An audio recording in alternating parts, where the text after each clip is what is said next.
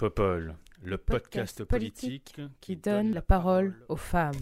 Every time I look down on this timeless town, whether blue or gray be her skies, whether loud be her cheers or whether soft be her tears, more and more, more and more, do I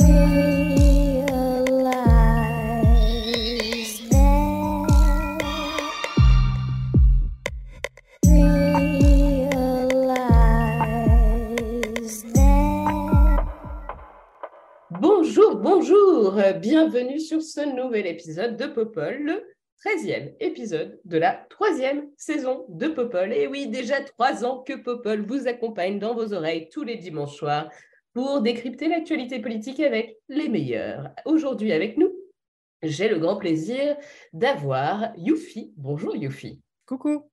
Comment vas-tu? Écoute, ça va bien.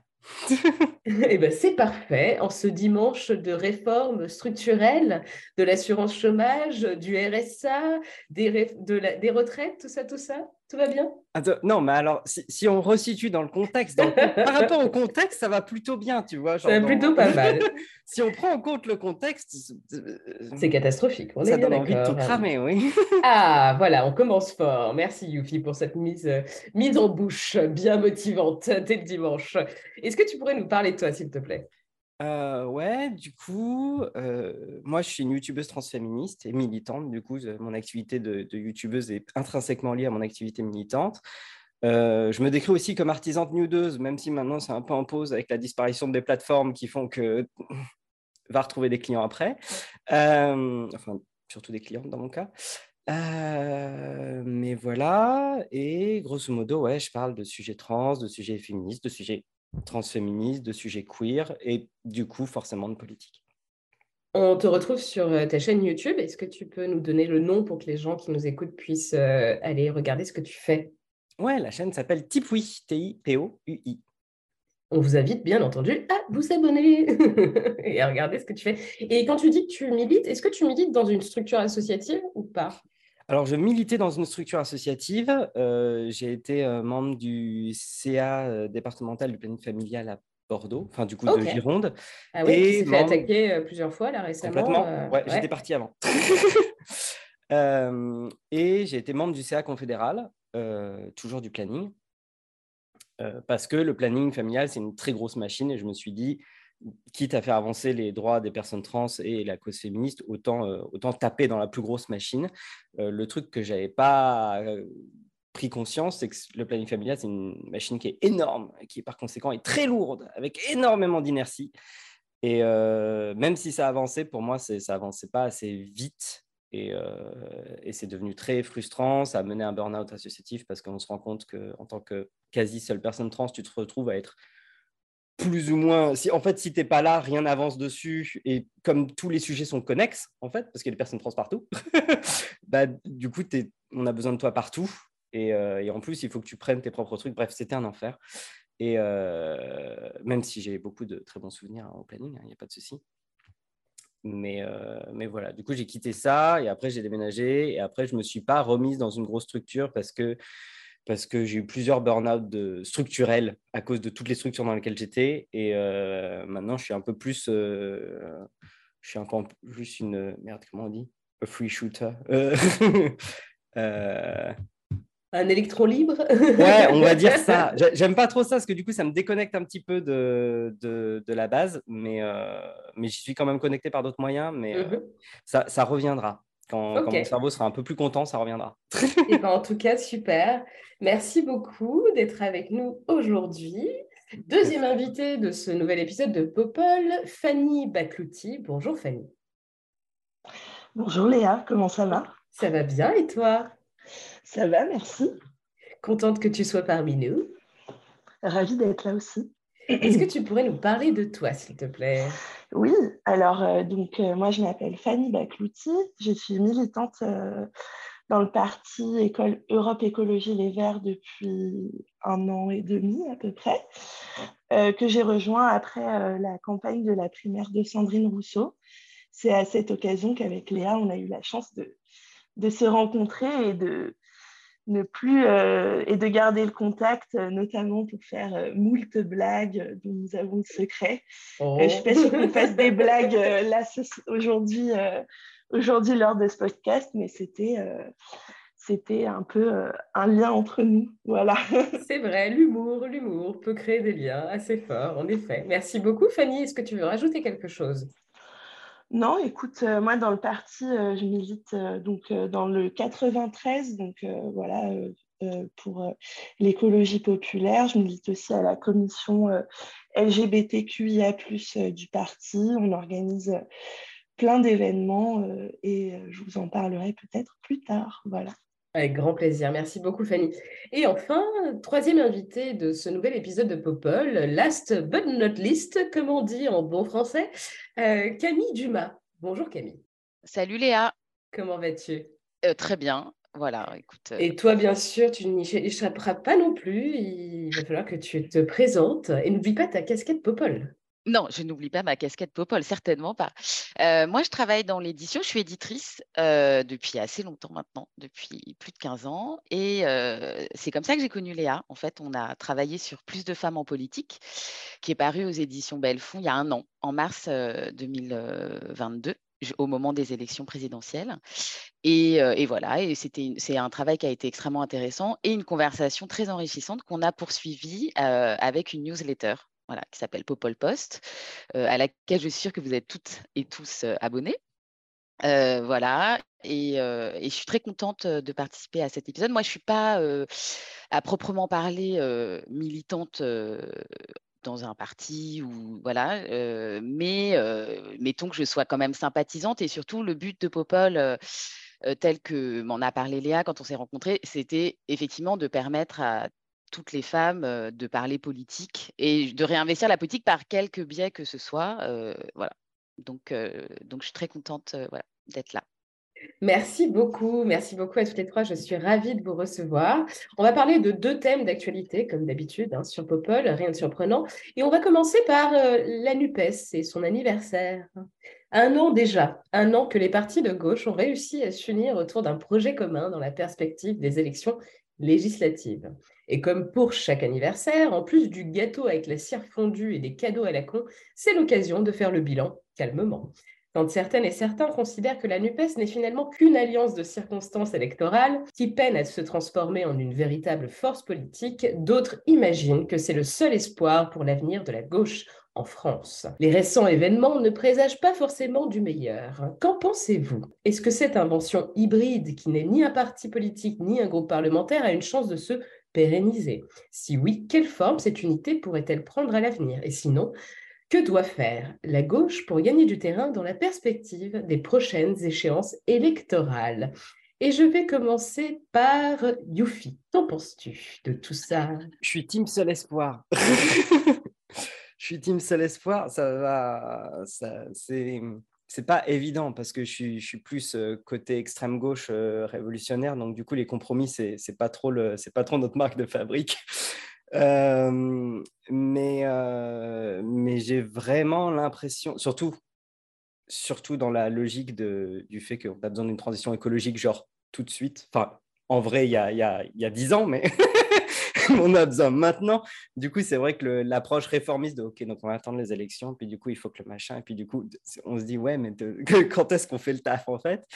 Euh, mais malgré tout, euh, j'ai l'impression que la droite et le gouvernement Hollande, si on peut appeler ça un gouvernement de gauche, euh, depuis, depuis des décennies maintenant, a quelque part volé l'imaginaire de gauche complètement. C'est-à-dire que j'ai l'impression qu'à gauche, on n'a plus d'imaginaire du tout.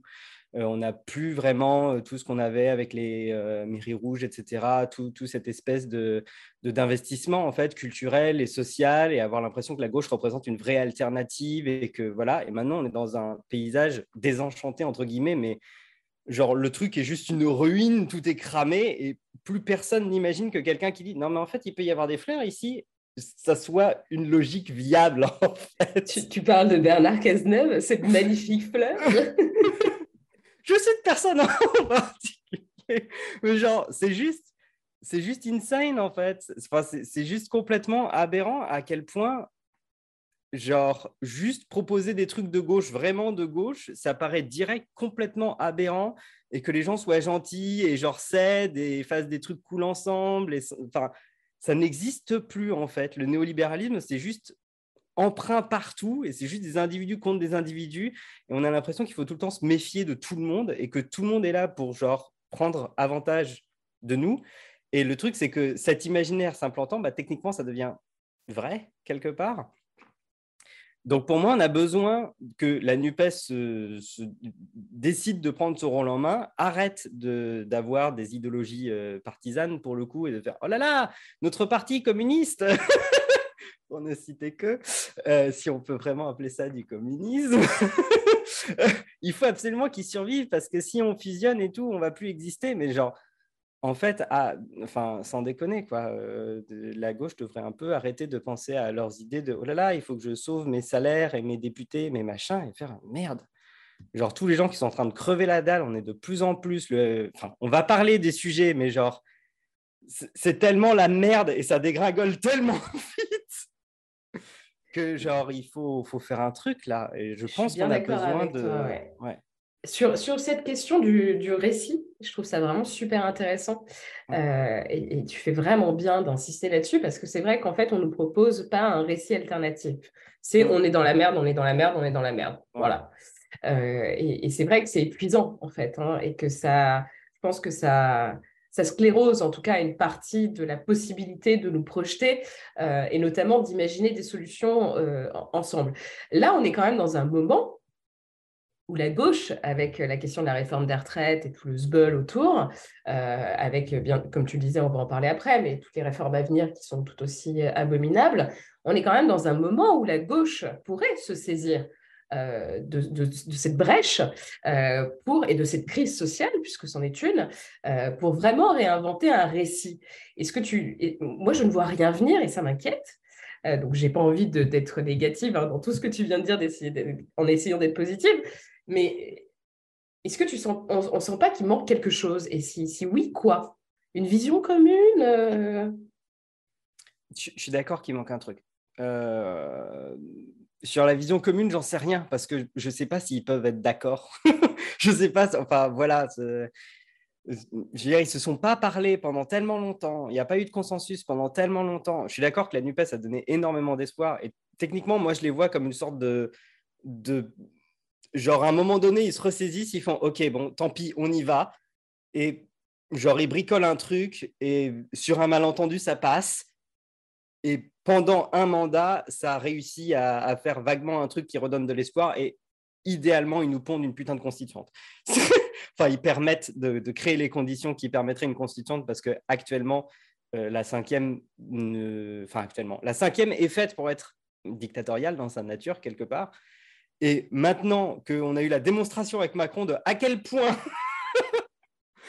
point c'était possible de faire ce qu'on voulait avec la cinquième, euh, c'est voilà, à moins de se mettre dans une logique de voilà, on veut une dictature verte, etc. Mais je veux dire, toutes les dictatures de gauche ont systématiquement mené à des trucs un peu catastrophiques, on va pas se mentir.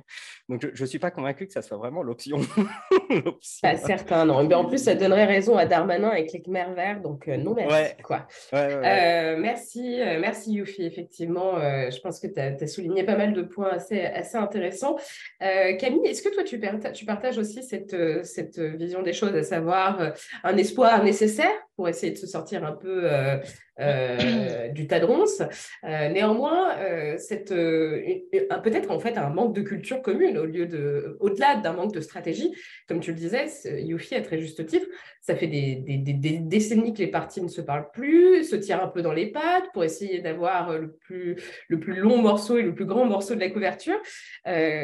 comment tu vois les choses, toi, de ton côté? Euh, bah, moi, c'est un peu comme Yufi, j'ai envie de. On n'a pas tellement le choix que d'être euh, à la fois euh, donc la, team espoir et, et, même moi, je serais même un peu la team optimiste. Pas tant sur la NUPES, sur laquelle j'ai un avis qui est voilà, qui est pas forcément le, sujet ici, en plus de ce que je pense de la NUPES, mais d'essayer de oh, regarder. c'est le sujet. tu peux le partager avec nous. C'est justement en fait de, se dire quand même par rapport, enfin si on voit, si on voit la droite et a fortiori l'extrême droite, parce que c'est vraiment ça le vrai sujet par ailleurs, je reviendrai un peu dessus après. Le, ce qu'il faut voir dans, cette, cette dans la NUPES, c'est cette capacité qu'a la gauche à avoir des débats un peu pluriels. Alors, est-ce qu'elle arrive à les animer de manière intelligente, fructueuse C'est une question. Est-ce qu'elle va y arriver? Moi, je souhaite que oui. voilà, je, trouve que c'est là-dessus, c'est à ça qu'il faut s'accrocher, c'est-à-dire à cette capacité de débattre, à cette capacité de ne pas être d'accord. Après, j'ai l'impression qu'on est court-circuité par une vision de la politique qui est effectivement très violente, qui est aussi qui pose des questions économiques très fortes, qui sont celles du financement des partis, etc. Donc, il y a toujours des enjeux de personnes. voilà, ça, toi et moi, on, en a aussi beaucoup. Hein, de, voilà, c'est des, gens qui veulent rester au pouvoir, qui ont besoin d'être, voilà, d'avoir des d'avoir des, sièges, etc. Donc voilà, ça c'est ce qui freine. après, sur la question, est-ce qu'on est tous d'accord Heureusement que non. heureusement qu'il y a un débat. Et moi, ce qui m'inquiète, c'est qu'on perd un peu de vue un ennemi, entre guillemets, assez inquiétant, qui est l'extrême droite. En fait, là, il y a un enjeu hyper fort qui est presque, qui est à la fois démocratique, c'est-à-dire effectivement, est-ce que on doit lutter pour nos libertés, pour l'écologie, de manière rester dans un cadre démocratique ou au contraire effectivement aller dans des dimensions extrêmement violentes?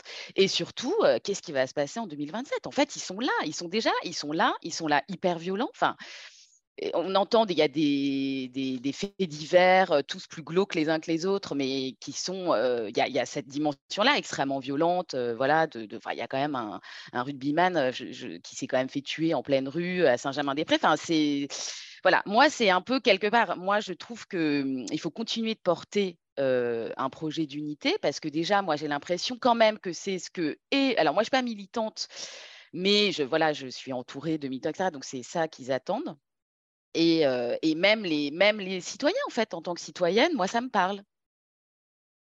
Oui, ouais, c'est vrai. Et d'ailleurs, c'était, notamment un des points qui avait, je, je, pense en partie, poussé les partis à s'accorder sur, sur un projet commun pour les législatives c'était euh, une volonté très forte au sein des organisations politiques, de la part des militants et militantes, de voir cette union euh, vraiment prendre forme. Donc, euh, effectivement, c'est assez important et, il est important, et tu fais très bien de le rappeler, que l'ennemi, l'ennemi principal, c'est l'extrême droite, ce qui a pour corollaire, en plus, comme tu le dis à très juste titre, de faire augmenter les crimes de haine qui sont euh, totalement impunis par, euh, ou presque euh, par le gouvernement actuel, donc une grosse crainte aussi par rapport à ça, et la nécessité effectivement de, de, contrer, de contrer cette, cette conjoncture qui est assez, assez néfaste pour, je pense, l'intégralité de la société. On va se tourner vers la militante, la militante EELV, mais tu peux aussi parler bien sûr en ton propre nom sans avoir l'étiquette ELV, mais je trouve ça intéressant d'avoir quelqu'un d'un de ces partis, justement, avec nous aujourd'hui pour euh, que tu nous livres ton analyse, toi, comment tu vois les choses, Fanny, et surtout, qu'est-ce que tu attends, en fait, de la NUPES euh, en tant que militante ELV Ouais, merci Léa. Euh, oui, d'abord, déjà en préambule, je précise quand même que je parle en mon propre nom, je pense que c'est important. alors, moi, je, je souscris à ce que vous avez dit. Hein. pour moi, la, la, NUPES, ou peu importe comment on l'appellera, mais en tout cas une alliance euh, des partis de gauche pour 2027, c'est la seule solution pour contrer l'extrême droite, justement, pour éventuellement aussi contrer euh, le, candidat qui sortira de la majorité présidentielle. Je ne sais pas encore qui c'est, mais, il y aura forcément un candidat ou une candidate, je pense plutôt à un candidat. Euh, donc ça, c'est le premier point. Euh, mon deuxième point, c'est quand même, on a un bilan de la NUPES euh, qui est euh, plutôt positif, je dirais, parce que pour moi, je trouve que la NUPES, c'est quand même un formidable levier d'opposition au national, à l'Assemblée nationale.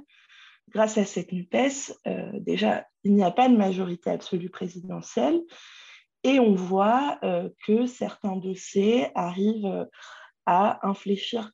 on l'a notamment vu cette semaine avec la niche communiste où les, la NUPES, mais aussi dans son giron d'autres groupes parlementaires, ont, ont permis de voter une proposition de loi sur la lutte contre le démantèlement de l'EDF.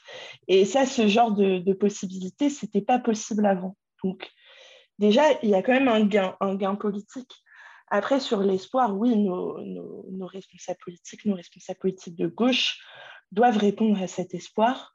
Euh, espoir qu'il a suscité à juste titre. Certes, c'était un accord très rapide, euh, euh, mais c'est la première pierre. Donc là, on a d'ici 2027 encore quelques mois et quelques années pour construire cet accord. je pense que c'est ce qu'attendent les militantes et les militants de gauche. Oui, ça c'est sûr. Mais après, il y a quand même eu des, événements, euh, et le mot est faible, hein, euh, clairement, au sein, euh, au sein de, certains partis de la NUPES, qui ont pu décourager d'autres militants d'autres partis. Je pense par exemple au fait qu'Adria Quatennens ait été condamné pour violence conjugale et qu'il puisse encore siéger à l'Assemblée nationale et qu'il soit par ailleurs acclamé sur les bancs de LFI lorsqu'il revient dans l'hémicycle. Pas toutes les députés, mais bon, quand même, euh, quelques personnes, euh, et c'est suffisant pour que ce soit scandaleux. J'ai l'impression qu'il y, a, quelques trucs sur lesquels euh, le, dépassement, parce qu'on n'est même plus sur des désaccords, en fait, hein, stratégiques ou quoi, là, on est vraiment sur une conception de faire de la politique, c'est-à-dire une certaine nécessité d'être cohérent avec un programme sur lequel on a été élu et aussi les actions qu'on met en œuvre. J'ai l'impression qu'il y a beaucoup de déceptions euh, au sein euh, des militants, et notamment des militants et militantes jeunes euh, dans les partis, et qu'il va peut-être falloir créer une alliance sur d'autres bases, en fait, et peut-être avec d'autres personnes. Enfin, je vais, je vais peut-être un peu loin, mais... Oui, oui, non, je vois ce que tu veux dire. Déjà, je suis complètement d'accord avec toi. C'est pour ça que c'était aussi la, deuxième partie de mon, propos, euh, c'est que c'est un bilan mitigé tout de même, euh, la, la, NUPES au bout d'un an. Euh, on a, comme tu dis, des militants et militantes qui sont déçus de la part, en gros, des, des, partis partenaires. Donc, nous, chez Europe Écologie Les Verts, on, a pu être forcément très déçus du traitement de l'affaire Katnins. On est aussi très déçu de, la posture communiste qui dit que la NUPES est un boulet, une camisole. Euh, au bout d'un an. Alors du coup, ça servait à quoi? Ça servait juste à avoir des députés. Et puis derrière, on, fait quoi? On, enterre cet espoir qu'on a suscité. C'est pas possible de faire ça. C'est jouer avec, euh, euh, les circonstances électorales. Et euh, pour, euh, pour en finir avec ce que tu disais, je pense oui que le, l'idée de la candidature commune, elle devra se construire au-delà de, l'appareil partisan, mais avec la société civile, sur un modèle, je ne sais pas si le modèle de la primaire populaire était euh, pertinent, mais en tout cas, il faudra regarder toutes ces, toutes ces expériences pour en tirer le meilleur et enfin être à la hauteur des, espoirs et des, et des enjeux. Très juste. Euh, en effet, c'est nécessaire d'intégrer la société civile à tout ça, notamment parce qu'on se rend compte que finalement, euh, les, partis de gauche sont arrivés, euh, moins pour le Parti socialiste, hein, mais en tout cas, c'est vrai chez LFI et c'est vrai chez ELV, à ramener pas mal de monde de la société civile récemment, et c'était quelque chose d'assez chouette. On l'a vu hein, sur la campagne de Sandrine Rousseau plus particulièrement, là où c'était assez, assez visible. Yofi, toi euh, déjà, je, vais, allez, je mets les pieds dans le plat. Moi, j'ai une crainte, je vais le dire, c'est que si jamais il y a une vraie perspective qui se, qui se dessine pour une candidature commune au sein de la NUPES euh, en 2027, j'ai l'impression qu'on ne va pas se débarrasser de Mélenchon. Est-ce une bonne ou une mauvaise chose d'après toi? Est-ce que déjà tu penses qu'il va vraiment euh, être au rendez-vous en se disant ah bah attends là il y a quand même une dernière opportunité. J'ai dit que je me retirais de la vie politique, j'ai dit que je serais plus député et que j'allais pas me représenter, mais bon quand même. enfin, c'est peut-être le moment. Est-ce que ce serait une bonne chose? Parce que moi, je pense sincèrement qu'il est temps qu'il laisse un peu sa place. Euh, d'autres personnes pensent que finalement, euh, l'alliance repose sur lui. Elle est, elle est chiante ta question. ah non, mais tu sais, moi, je, je, mets les pieds dans le plat. ouais. On, parle d'un mec quand même qui, qui, qui trouve que qu'il a certains six mecs blancs qui sont pas remplaçables genre Katniss. Alors que, sans déconner, il y en a plein en vrai. genre ça pullule. euh, je sais pas. C'est compliqué parce que Mélenchon, il a su beaucoup se réinventer en fait. Euh, il a genre le Mélenchon de maintenant, c'est pas le Mélenchon d'il y a 10 ans. Non, ça euh, encore moins d'il y a 30 ans. Et encore moins d'il y a 30 ans. Parce qu'il était déjà là. Hein. non, non, c'est. Ah ouais, t'as raison, c'est vrai mais d'un autre côté, euh, bah, il y a des trucs qu'on la vie dure. Quoi. Tout, le traitement de comment ça s'est passé avec Katniss, etc., on voit que ça s'est fait malgré Mélenchon. Et euh, donc, il y, a, y, a une, y, a une, y a une perception du truc, je ne sais pas. Pour, pour moi, les personnes qui votent NUPES sont pas des personnes qui sont mélenchonistes.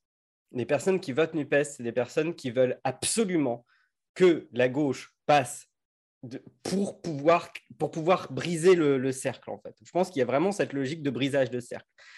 Et virer le Mélenchon, je pense que ça serait un signe. enfin, l'empêcher de... un signe de dépassement.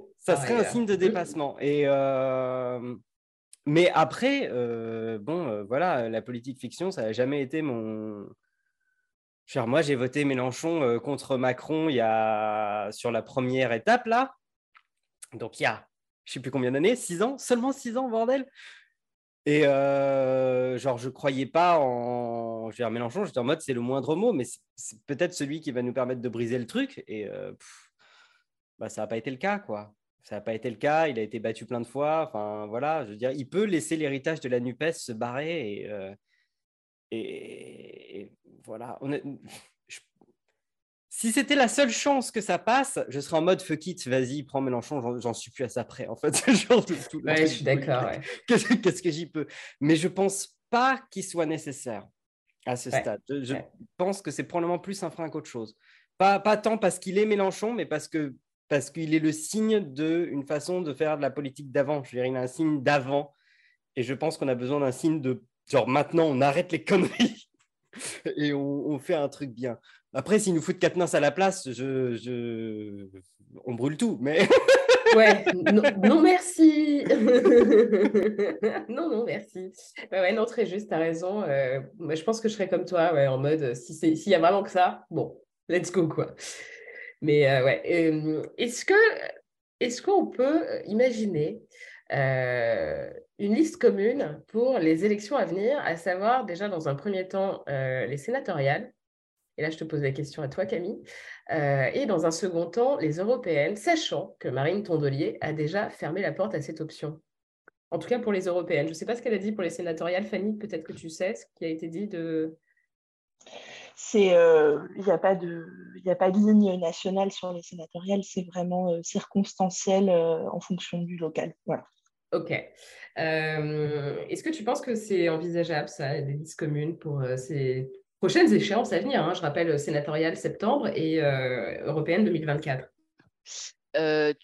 Envisageable, ça, moi, pour le coup, je n'ai pas tellement de connaissances ou de qui me fassent pouvoir dire oui ou non. En tout cas, enfin, souhaitable en tant que personne munie de sa petite carte électorale, oui, évidemment. C'est, enfin, même, en fait, ça fait déjà très longtemps que ça dure ces élections où il y a entre trois et quatre partis qui partent avec peu ou prou, un peu en plus accessoirement le même programme, quasiment, enfin.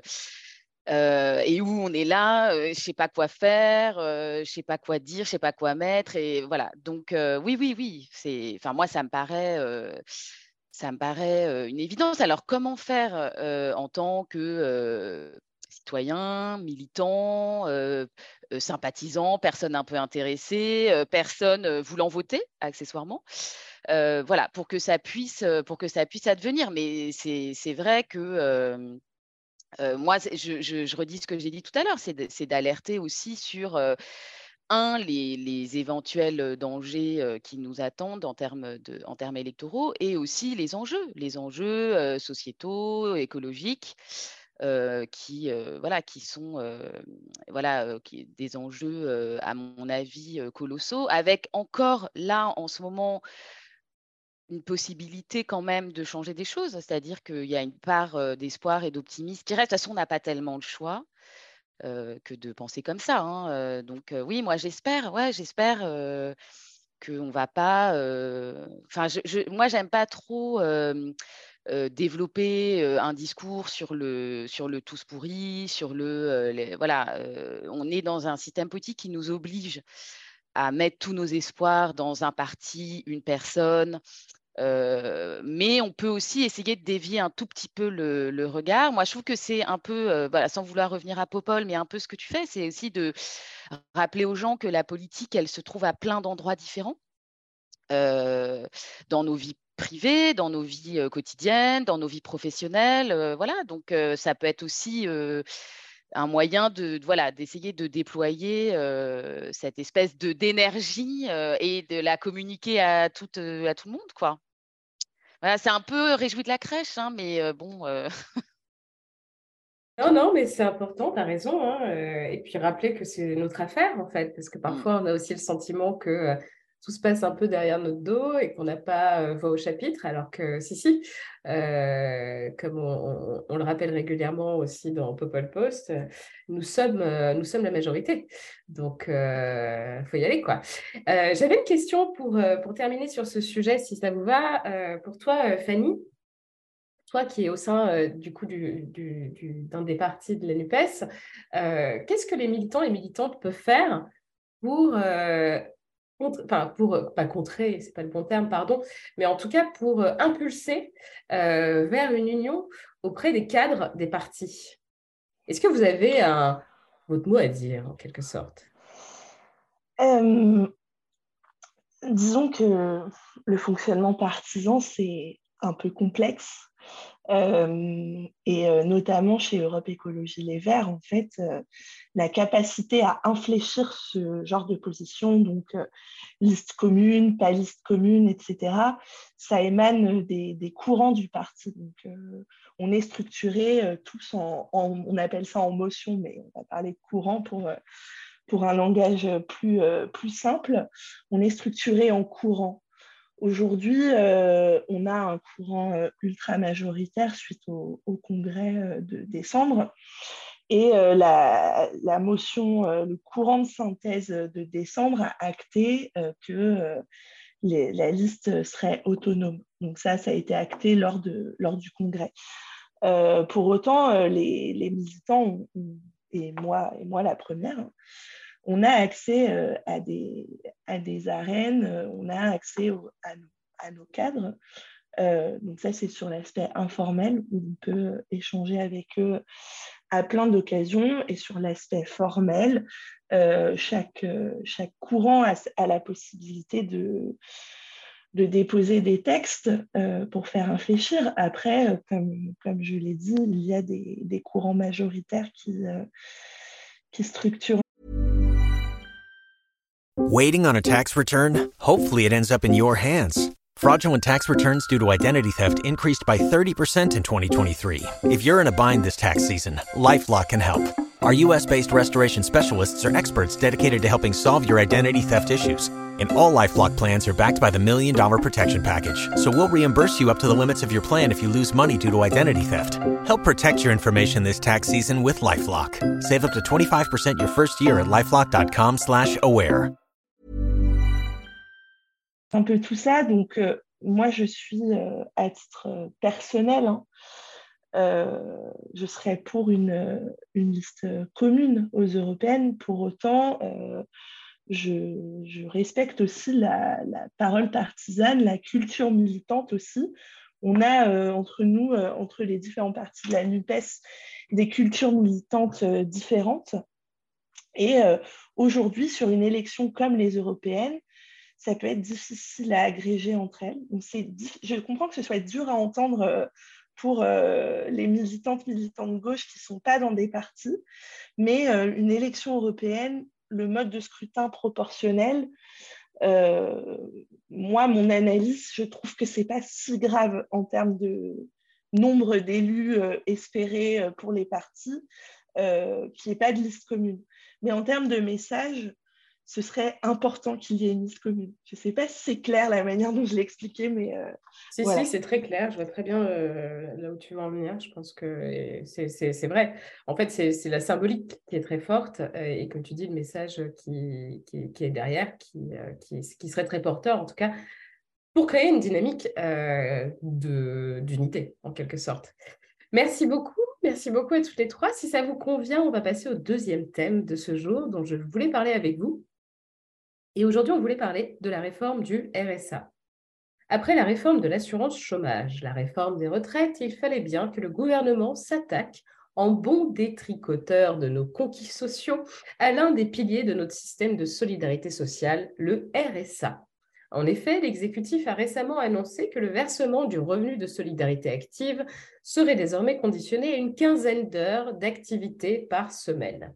Cette réforme devrait être débattue à l'occasion de l'examen du projet de loi plein emploi qui doit être présenté début juin et qui portera la transformation de Pôle emploi en France Travail. Le gouvernement prétend vouloir permettre à celles et ceux qui sont éloignés de l'emploi de pouvoir découvrir les métiers, se former pour, in fine, arriver à retrouver un emploi. Mais on peut aisément y voir une forme de travail dissimulé et particulièrement précaire.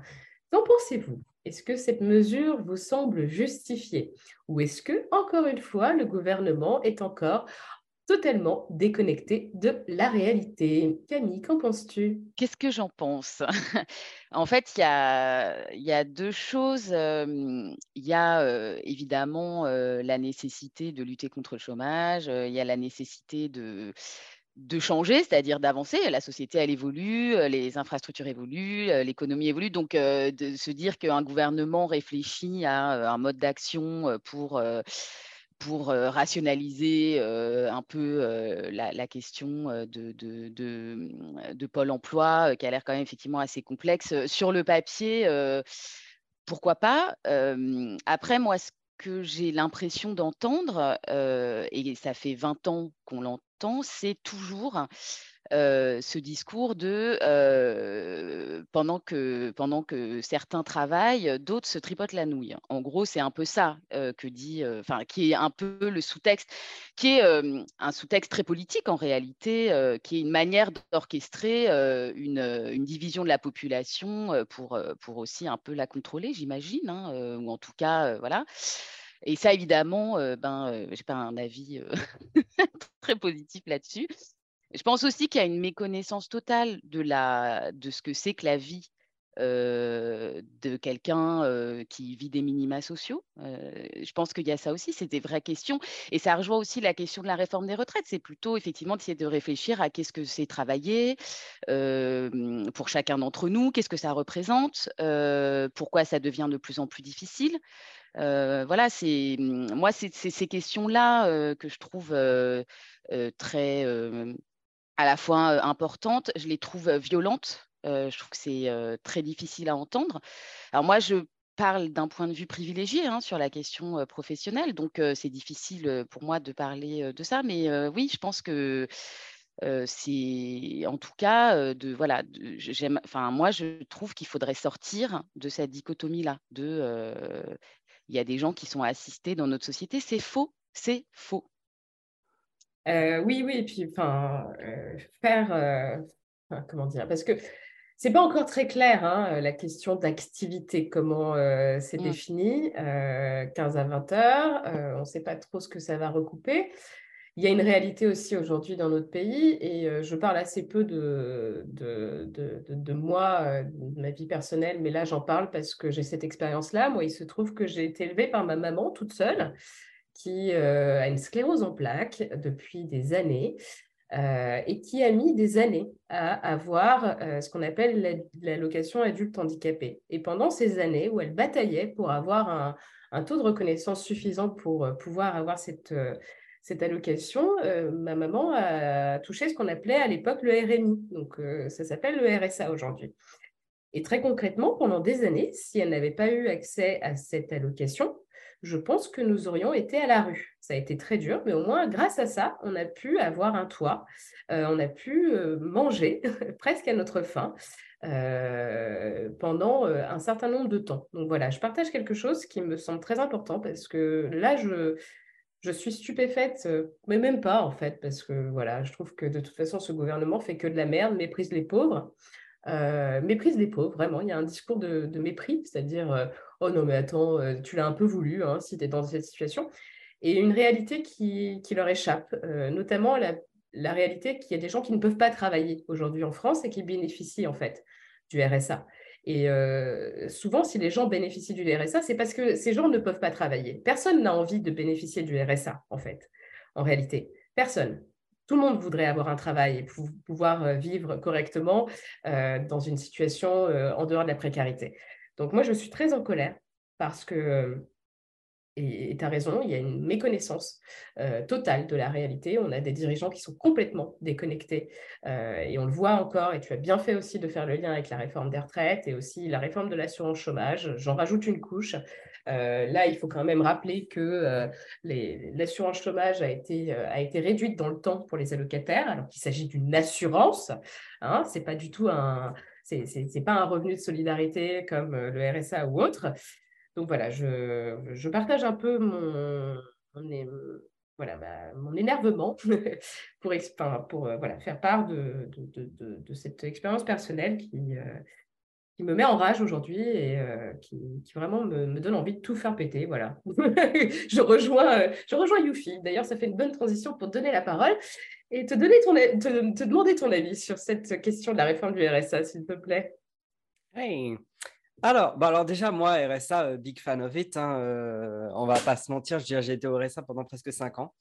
Euh, j'ai arrêté d'être au RSA en janvier, ce qui coïncide au moment où ma partenaire est passée en SMIC à temps plein. Voilà, du coup, le RSA est, parti. et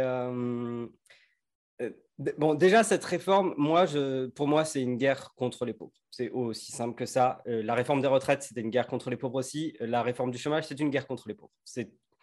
Et à ce stade, de toute façon, je, dis guerre, mais le mot est pas faible en fait. Ça va faire des morts. C'est obligé que ça va faire des morts. Parce que tu parlais du fait d'être au RSA en attendant une AH, mais euh, l'AH, euh, les temps de réponse normalement sont censés être de 4 mois. Légalement, c'est 4 mois. Euh, dans la pratique, la plupart des départements, disent il va falloir un an et demi, deux ans d'attente avant qu'on ouvre le putain de dossier. On ne te dit même pas oui, on l'ouvre. Donc, du coup, toutes les personnes en qui dépendent de ça, qui ne peuvent pas travailler physiquement ou psychologiquement ou ce que tu veux, mécaniquement, disons, voilà. Donc, tout ça, c'est des gens qui vont soit mourir de situations d'extrême précarité, soit qui vont tout simplement en finir parce que, parce que voilà. Parce que ça va créer de la, détresse sociale, de l'angoisse? Ça, c'est super important de le souligner. Merci, Yofi. Complètement. Et c'est pour ça qu'on ne peut pas parler du, de la fin de vie si on ne donne pas des, des conditions pour vivre correctement à côté, parce que sinon, la fin de vie, forcément, ce n'est plus un choix. Bref. Euh, donc voilà, donc la précarité, je connais bien. Hein, euh, voilà. Puis avant, avant la fin du type, je gagnais 400 balles, maintenant j'en gagne 250. C'est... voilà. Euh, ensuite, il n'y a pas de taf. Déjà, genre avec le, chômage de masse qu'on a, la réforme des retraites qui va créer encore plus de chômeurs, ils, vont, leur faire bosser quoi? Le taf n'est pas là en fait. Donc du coup, ce qui va se passer, c'est qu'on va injecter une main d'œuvre euh, excessivement bon marché, qui probablement sera exemple de charge patronale, euh, qui choisira pas son taf, qui fera un taf qui ne sera pas adapté et qui, en plus de ça, sera payé moins que le SMIC.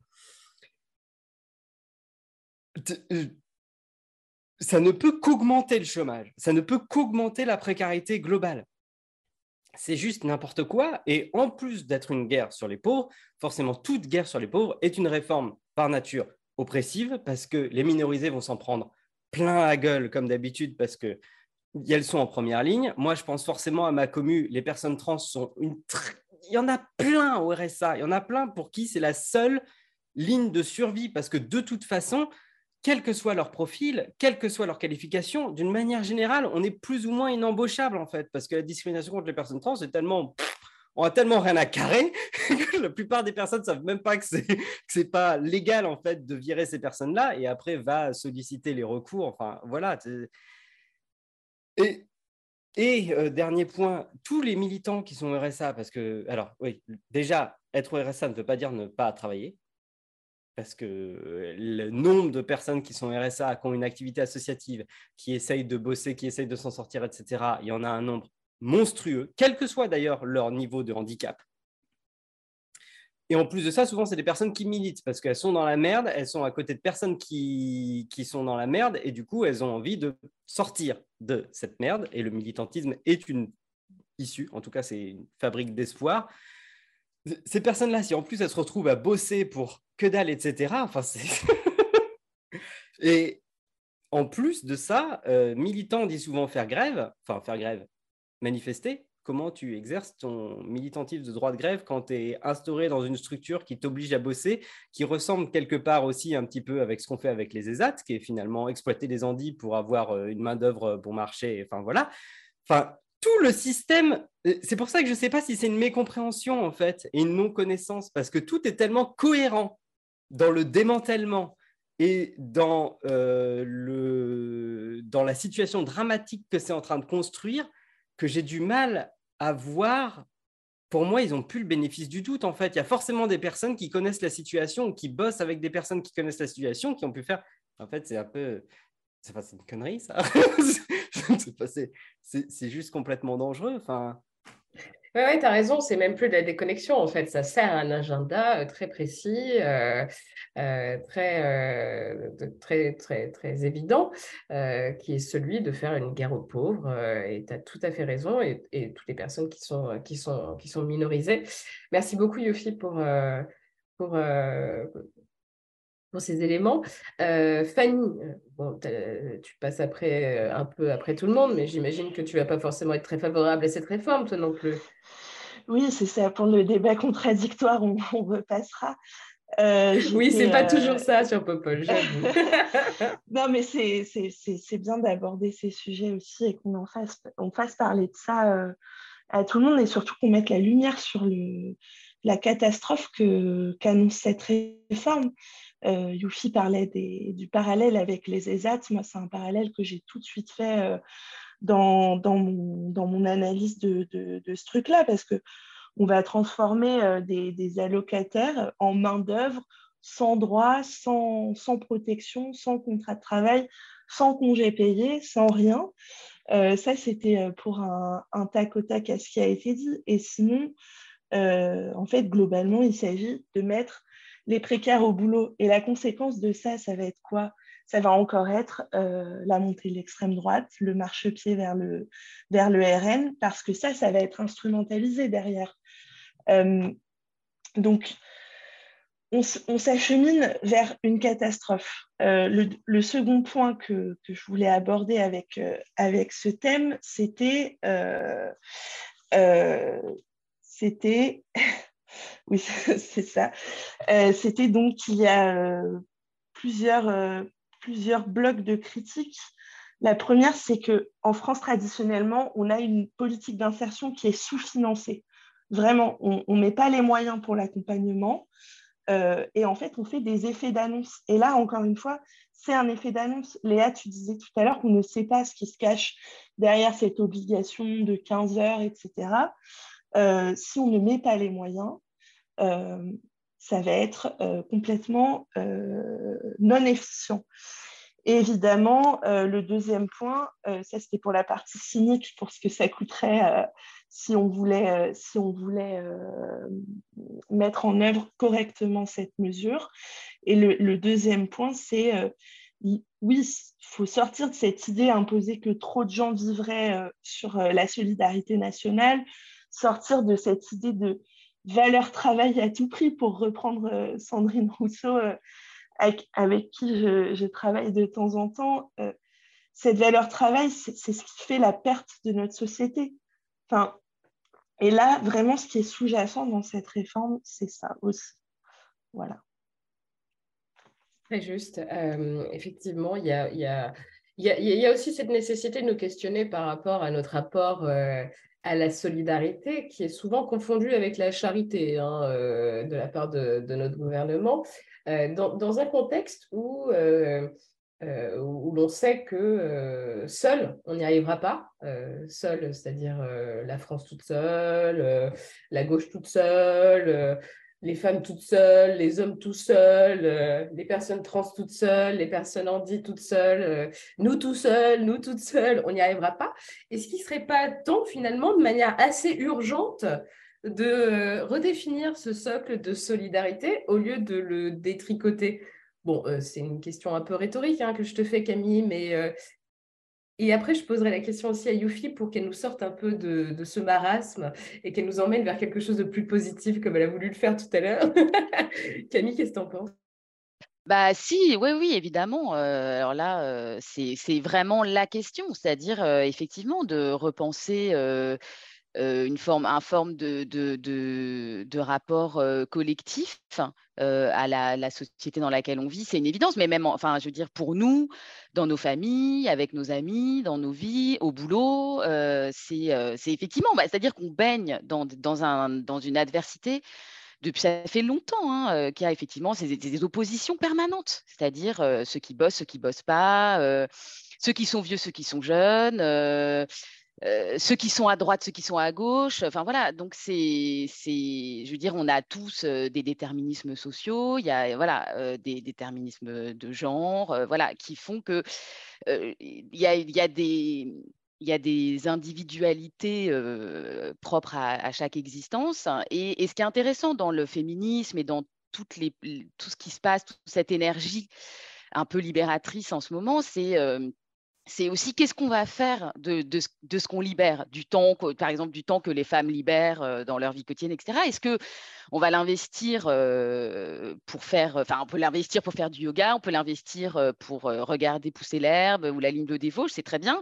On peut aussi l'investir collectivement, on peut aussi se dire qu'est-ce qu'on fait tous ensemble, parce qu'en fait il va falloir changer de vie tous, hein, je veux dire, enfin en tout cas ceux qui ne sont pas très très riches et qui ne sont pas déjà dans une autre sphère, on va devoir changer de vie assez, assez vite, ne serait-ce que écologiquement en réalité. donc il vaut mieux, je suis d'accord avec toi, il vaut mieux y aller tous ensemble et en serrant les coudes. De toute façon, je veux dire, on n'a pas tellement le choix, hein, donc autant, autant faire ce pari-là. Hein, alors évidemment, je parle de manière très théorique. Là, je romantise un peu une, situation, alors qu'effectivement, tout ça, ça cache des choses très violentes, des, vies qui vont être effectivement un peu sacrifiées, clairement, là, si, cette réforme passe. Mais, on n'a pas, voilà, je trouve qu'on n'a pas d'autre choix que de penser, voilà, ce combat-là ensemble. Toi, en tant que, militante euh, Yufi, euh, qui a milité dans des grosses structures et plus petites structures, etc., euh, comment, tu, comment tu analyses la question de la solidarité et comment on fait solidarité on fait société, en fait, parce que finalement, euh, la solidarité, c'est un beau mot, mais en réalité, euh, d'accepter que les autres ne crèvent pas la dalle ou meurent sous nos yeux, c'est juste vivre dans une société qui est à peu près viable. Euh, comment on fait société en dehors des institutions qui semblent vouloir détricoter, en fait, ce, peu de société qui nous reste? C'est. Elle est encore chiante ta question là. Alors, je t'ai dit, tu n'es pas venu là pour les questions fastoches. Hein. C'est pas une question pour un champion. Là. je pense qu'on va pas avoir le choix. Euh, je sais pas, la, je ne peux pas te dire quelle, quelle, forme, quelle forme ça prendra, quelle forme ça pourra prendre. Euh, surtout qu'en plus, moi, je suis issu de la, de, la, trans qui est quand même euh, fameuse pour se bouffer la gueule en permanence. Euh, ceci étant dit, je ne sais pas si c'est un, effet du contexte actuel qui fait qu'on arrête de se bouffer la gueule parce que c'est trop la merde ou si c'est juste Twitter qui est cassé. Ça, c'est Elon Musk. Comme quoi, c'est toujours les riches qui nous foutent dedans. Mais je pense qu'on ne va pas avoir le choix parce que tout le monde là se rend compte que c'est la merde. on a rarement vu le pays aussi soudé sur un truc et aussi soudé sur une forme relativement radicale d'expression. De, je pense qu'il y a de plus en plus de gens qui rêvent de guillotine en ce moment. et je pense que c'est une bonne chose. je, je, je, je suis contre la peine de mort, mais, mais, euh, mais je pense que c'est une, une, bonne chose, visiblement, être gentil avec eux, ça ne fonctionne pas. Euh, en revanche, ça veut aussi dire qu'il y a énormément de gens, d'énormément d'horizons différents qui se rencontrent et qui se parlent. Et, euh, ça, c'est bien. ça, c'est bien. Euh, en revanche, on en a parlé, l'extrême droite, elle se nourrit du désespoir et, le désespoir, là, on est en train d'en produire. c'est le, produit phare de l'industrie française, le désespoir à ce stade-là. Mais voilà, donc je, pense vraiment qu'on arrive à une croisée des chemins où il ne va pas y avoir le choix. Macron, il, il, ne peut pas se représenter une troisième fois, ça on le sait, mais la majorité présidentielle, j'ai du mal à voir comment elle pourrait sortir un candidat viable après la séquence qu'on vient de se taper aussitôt dans le mandat. Après, on le sait, les gens ont la mémoire courte. Et euh, on a vu des trucs complètement hallucinants sortir à un an et demi des présidentielles et être complètement oubliés euh, le jour des présidentielles. En mode, mais... enfin, ça corrompt, c'est, c'est genre Benalla. Qui parle encore de Benalla? Genre colère, qui parle? Enfin, merde les, dossiers sont tellement énormes, c'est plus des casseroles, enfin, c'est, c'est, des, c'est des foutus truands, on a une machine à la tête de l'État. Enfin. Eh ouais, très juste, ouais. C'est... Non, effectivement, tu as raison, je pense que dans cette, dans cette opposition, il y a quand même des choses qui se créent. Euh, et du coup, genre, dernière question, elle est pour, euh, pour Fanny, pour euh, conclure, boucler ce tour de table. Euh, est-ce qu'il y a typiquement l'opposition qui est en train de se créer autour de la réforme des retraites Est-ce que c'est une opposition qu'on pourrait retrouver euh, contre la réforme du RSA Est-ce qu'elle est transposable en quelque sorte?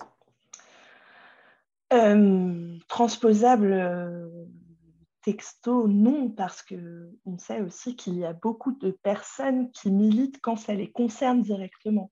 Or, aujourd'hui, évidemment, la retraite, euh, l'âge de départ à la retraite, le report concerne beaucoup plus de personnes que ce que concerne euh, le RSA. Pour autant, en termes de méthode, euh, je pense qu'il faut appeler à des intersyndicales communes, des fronts communs, partisans, NUPES, on en parlait au début de, ce, podcast, de. Pardon. Il n'y a que comme ça qu'on y arrivera. Donc, il faut employer les mêmes méthodes. Il faut militer, continuer à militer euh, contre la réforme des retraites, mais ajouter, agréger tous les manquements, tous les, euh, comment dire, tous les exemples de casse de nos droits sociaux. Et militer pour la retraite, ça peut être militer en même temps euh, contre la réforme du RSA et donc agréger toutes ces luttes ensemble. Pour moi, on ne peut pas lutter en étant sur une monolutte en ce moment, il y en a tellement. Agrégeons nos luttes. Euh, et c'est aussi comme ça qu'on fait société, c'est en agrégeant nos luttes. Très juste. Bah, écoutez, franchement, j'ai été très contente de parler avec vous de ces, euh, de ce deux, thématiques, aussi parce qu'on a, on est arrivé à prendre vachement de hauteur. J'ai trouvé ça euh, assez cool. Bon, les thèmes nous le permettaient, hein, bien sûr, mais c'est vrai que c'est pas toujours, on n'a pas toujours l'opportunité de le faire. Donc, merci beaucoup. Euh, c'était vraiment euh, très, très intéressant. Maintenant, on va passer à vos petites actualités. On va, euh, on va passer à ce dont vous vouliez nous parler, vous plus particulièrement. Et Youfi, voudrais-tu commencer, s'il te plaît? Avec plaisir. J'ai pas trouvé de, j'ai rien trouvé de spécifique. Euh, je me suis dit, oh, peut-être parler des terres, puis on va peut-être parler de. Tu vois, je ne sais pas trop. Est-ce qu'elle mérite Est-ce qu'elle mérite vraiment Non, elle mérite pas qu'on en parle. Moi, j'ai l'impression qu'on en parle trop. On en parle trop. voilà. T'as raison hein qu'on en parle trop. Mais en même temps, on a tellement partout, bordel de merde. Ouais, c'est peut-être ça, ouais. euh, ça pullule, mais je vais quand même juste dropper un petit chiffre dessus. Ah oui, oui, oui, tu peux, bien sûr. Oui, non, mais il faut en faire. Euh, faut... Il faut effectivement objectiver le phénomène, c'est important. Ouais mais c'est un anti-chiffre. parce que les TERF, elles aiment bien se concentrer sur oh là là, les lesbiennes, tout ça, n'aiment pas les bites. les femmes cis lesbiennes sont la démographie cis la plus susceptible d'être en faveur des personnes trans et d'être respectable des personnes trans, à plus de 90%. Genre très, très loin devant toutes les Bravo les lesbiennes Bravo les lesbiennes Donc voilà, on va pas les laisser se faire euh, weaponiser, instrumentaliser euh, par les fucking TERF. Mais euh, quoi, dire? Je ne sais pas trop. J'ai sorti une super vidéo sur le consentement il n'y a pas si longtemps que ça. Qui était un peu mon marchepied pour pouvoir parler de, de, la question de queer et de kink qui arrive quand j'aurai fini le script, donc un jour, et, euh, et, qui elle-même est nécessaire pour construire euh, un peu une sorte de magnum opus sur, sur la façon qu'on a de faire de la justice communautaire au sein des communautés trans et queer, mais aussi au sein de la gauche. Et, et comment, euh, ouais, grosso modo, ça va être une sorte de, de truc énorme en mode euh, la pureté militante, c'est de la merde. Regardez-vous un peu dans un miroir et arrêtez d'essayer de cramer vos potes euh, à tout prix juste pour pouvoir vous donner bonne conscience parce que c'est pas un bon bail. c'est pas comme ça qu'on avancera et que, et que à droite, ils n'ont pas de conscience. Donc, du coup, ils se tapent pas dessus. Ah, ça c'est clair. Euh, super, merci Yufi. Tu peux nous rappeler le nom de ta chaîne pour celles et ceux qui nous écoutent et qui n'auraient pas euh, noté le nom de ta chaîne en intro? Oui, le nom de la chaîne est Tipui, T-I-P-O-U-I. Ça ne veut rien dire. C'est un bruit que je, c'est un bruit que j'ai tendance à faire en bonne personne complètement neurotypique que je suis. Et, euh, et est-ce que je regrette d'avoir donné un nom qui ne donne absolument aucune information sur qu'est-ce que c'est la chaîne après cinq ans? Oui, mais j'ai jamais été bonne en marketing. chacun, chacun, chacune son truc, il hein, faut bien dire. Merci beaucoup. Est-ce que tu voulais ajouter quelque chose? Euh, non, c'est normal d'être mauvaise en marketing. Je veux dire, youtubeuse et nudeuse, c'est déjà tellement de métiers différents en même temps. Euh, je ne peux pas être bonne en tout. C'est déjà suffisamment slasheuse, en effet. Euh, je te jette pas la pierre, je suis terrible en marketing aussi. Ah, c'est tellement de la merde. Pas voulant, voulant dire ce que ça veut dire, après tout. Voilà. Je sais. Pourquoi ce nom? Ah, bah, Bonne question, tiens. Au moins, on le retient. on le retient, voilà, c'est vrai. Merci beaucoup, Yofi. Euh, Fanny, de quoi voulais-tu nous parler, s'il te plaît? Ouais, euh, merci Léa. Euh, moi, je voulais profiter de, de cette mini carte blanche pour vous parler des, des 10 ans du mariage pour toutes et tous. ce sera le 17 mai. Euh, voilà, on se souvient euh, toutes euh, ici à l'époque de, ce moment de joie, de ce moment de liesse, des discours de Taubira. Moi, je me rappelle que j'étais jeune à l'époque et ça m'avait profondément marqué. Mais, voilà, je ne voudrais pas aussi qu'on oublie le, chemin qu'il reste à, parcourir, notamment parce que cette loi, cette loi évidemment, a autorisé le mariage. Pour autant, il n'y avait pas la PMA dedans. La PMA a ensuite été votée dans une loi, mais en excluant par exemple les personnes trans et aussi euh, les débats liés au mariage pour toutes et tous. Euh, et euh, l'ambiance actuelle mais, fait ressentir des, des relents d'homophobie, de transphobie. Et il ne faut, pas, faut pas lâcher le combat. il faut continuer à militer. et du coup, petite, petite auto-promo avec la commission LGBTQIA, et ELV e Paris, on organise euh, un super événement jeudi au Tango, jeudi soir. Euh, oh, du coup. Ben voilà, Léa, euh, je t'invite bien et je vous invite toutes si vous pouvez venir. où justement, on reviendra sur la perspective historique, mais sur tout ce qu'il reste à faire. On aura des protagonistes de l'époque. On aura aussi euh, Rosane de Carboulec euh, qui va venir euh, parler de son, livre. Donc ça va être un, un super événement. N'hésitez pas, toutes les infos sont sur nos pages Twitter, la page de la commission, la page de LV Paris. Voilà. Et eh bah, trop cool et félicitations pour l'organisation de cet événement. Ça, ça promet d'être d'être super intéressant. Bravo, super. Et enfin, Camille, de quoi voulais-tu nous parler, s'il te plaît? Eh ben, sans grande surprise, moi, je vais parler bouquin et, et d'un livre qui va sortir le 16 mai aux éditions Belfond, qui s'appelle Vieille peau. Euh, qui a écrit, été écrit par Fiona Schmidt, qui est une militante euh, féministe que sans doute euh, beaucoup d'entre vous connaissent. Ou en tout cas, si vous ne connaissez pas, je vous invite à aller sur vos réseaux pour, pour découvrir son travail. ce Vieille peau, c'est un livre sur l'agisme. donc, c'est un mot comme ça qui fait un peu peur, surtout qu'on se dit, ah bah, ça ne nous concerne pas, c'est pour les vieux et les vieilles. Alors, pas du tout. En fait, l'AGI, c'est l'ensemble des discriminations liées à l'âge d'un point de vue féministe, en l'occurrence pour le travail de Fiona. mais moi, c'est un livre qui me tient beaucoup à cœur parce que je trouve que c'est un livre qui a une puissance féministe et politique assez forte, parce que la question, elle n'est pas tellement de elle n'est pas tellement de se dire soit c'est terrible, soit on va tout changer, mais c'est un, texte qui invite justement à s'interroger sur les conditions de sa propre libération et de son propre affranchissement alors là, en l'occurrence, en tant que femme, c'est de regarder un peu en face les difficultés qui nous sont imposées par la société. voilà. Et du coup, c'est un voilà, je, vous le recommande. Super, merci beaucoup et bravo à Fiona et à la maison Belfond pour cette expérience, enfin cette nouvelle aventure éditoriale. Donc le 16 mai, c'est bien ça, la sortie Tout à fait. Super. Merci beaucoup, merci beaucoup à toutes les trois d'avoir pris le temps euh, d'échanger avec moi aujourd'hui sur ces nouveaux euh, sujets d'actualité. Je vous souhaite une excellente journée. Je remercie celles et ceux qui nous écoutent. Je rappelle que celles et ceux qui nous écoutent peuvent aussi nous lire. Il suffit d'aller vous abonner sur euh, le site de la newsletter. Donc, c'est jinkyo.fr slash popolpost.fr pour je sais pas quoi. Enfin bon, bref, vous tapez Popol Post dans votre barre de recherche sur votre navigateur préféré et euh, n'hésitez pas à aller vous, vous, inscrire. C'est une newsletter qui est bimensuelle.